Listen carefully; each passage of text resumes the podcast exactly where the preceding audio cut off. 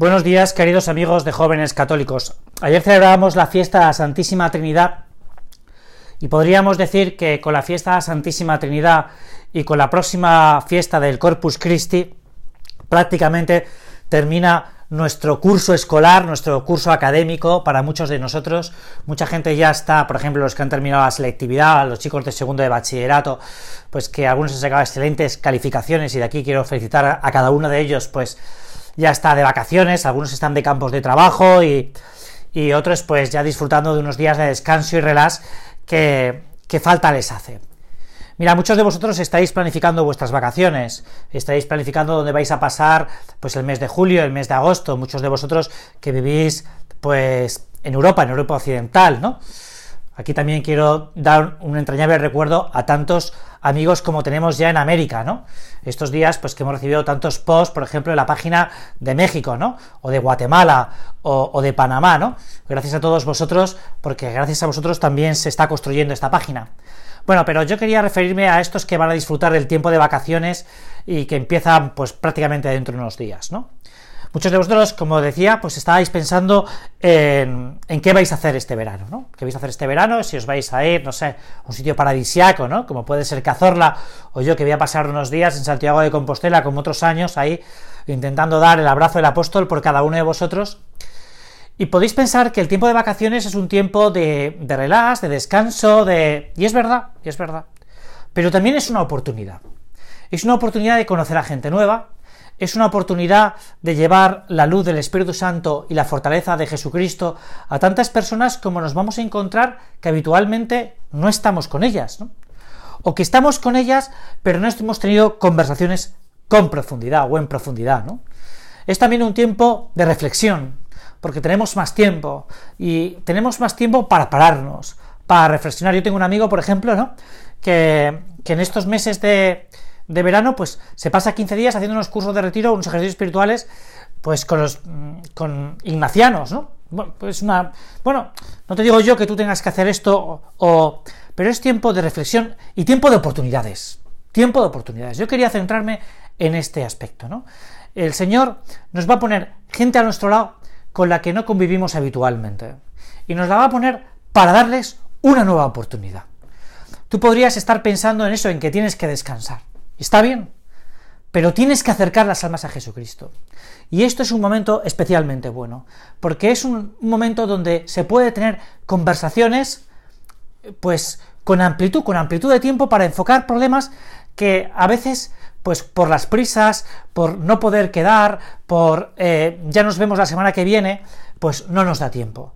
Es el momento de que te cojas a un amigo o una amiga tuya que que tienes una cierta preocupación con él y tener una conversación sosegada con él, en el que les hablas, les perspectivas, perspectivas de amor, de amor a Jesucristo y de amor a los demás, ¿no? Al final, ¿no? Que es lo, realmente importante. Ahora, si tú lo que piensas es que este tiempo de vacaciones lo importante es pasarlo bien, pasarlo bien a todo corsa, ¿no? Pasarlo bien tomando olas, ¿no? En, en, en el Cantábrico, ¿no? Que está muy bien, ¿no? Y me parece... Pues, oye, te vas a perder lo mejor te vas a perder lo mejor.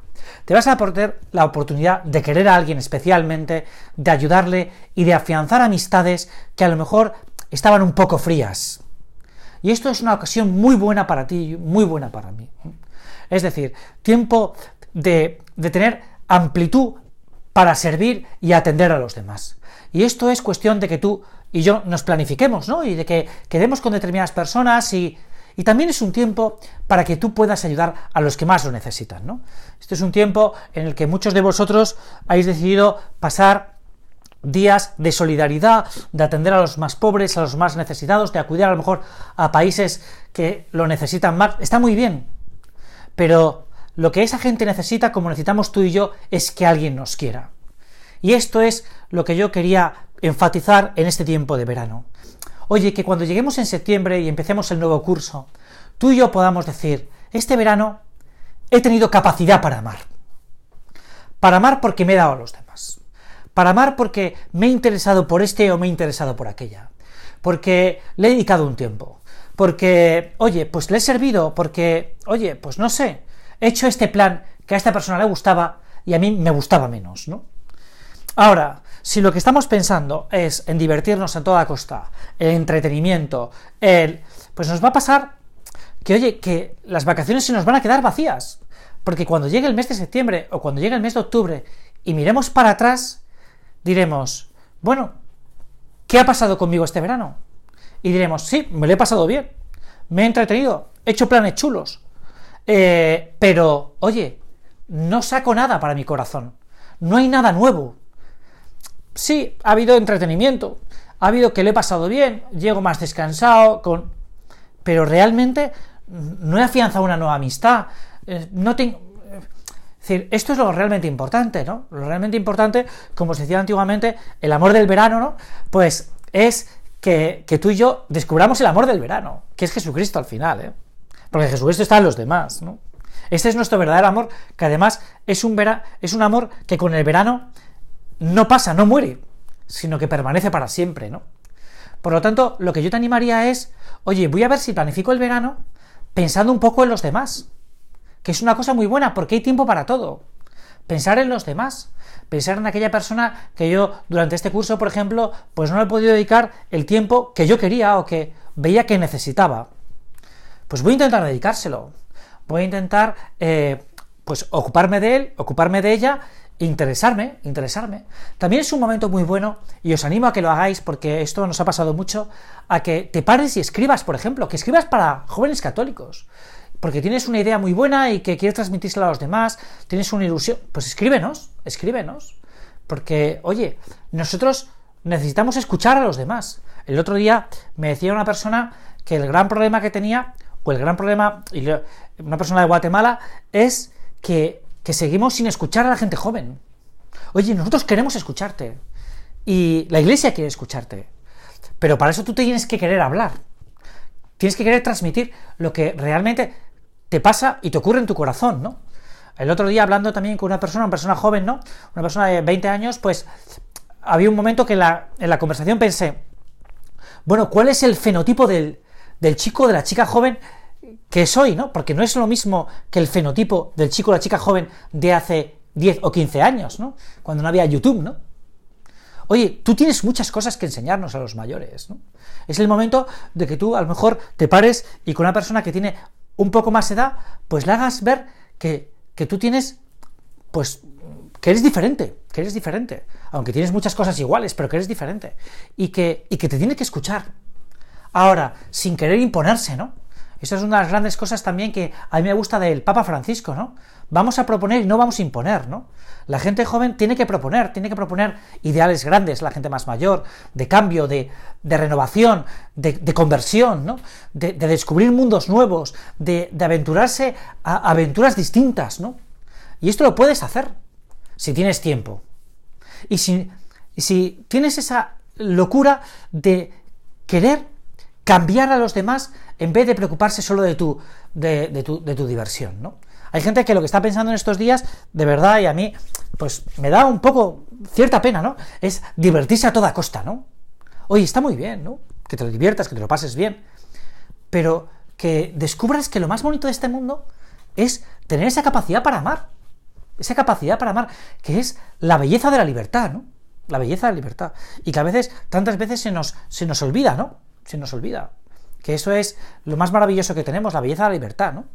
El poder amar, ¿no? Bueno, con esto yo te quería alentar a esta gran oportunidad que es el verano, ¿no? Esta oportunidad grande que es las vacaciones, que es un momento para esos dos ideales que yo te he querido plantear. Uno, que es un tiempo para reflexionar, para pensar, para leer, para leer, no para ver, para leer. Fides es audito, la fe viene por la escucha, escuchar la palabra de Dios, ¿no? Escuchar para leer, para leer cosas interesantes, ¿no? Para tener ideas propias y luego para transmitirla a los demás, ¿no? El Evangelio no está para escucharlo, sino que está para vivirlo, ¿no? Es una frase que a mí me ha gustado mucho, que he leído estos días, ¿no? No está para predicarlo, sino que está para vivirlo, ¿no?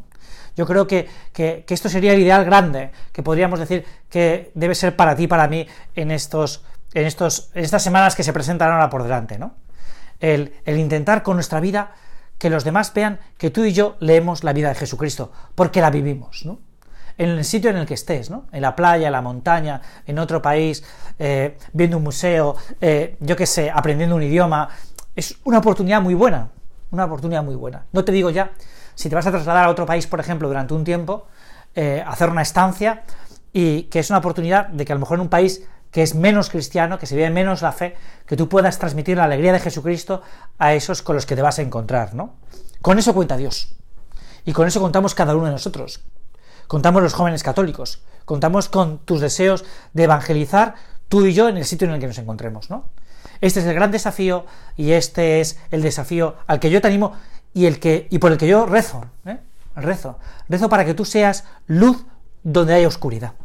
En esos ambientes donde a lo mejor, pues, oye, no brilla la luz de Jesucristo y tú con tu vida y con la mía podemos hacer que el Espíritu Santo alumbre en esos corazones que son tan hijos de Dios como tú y como yo.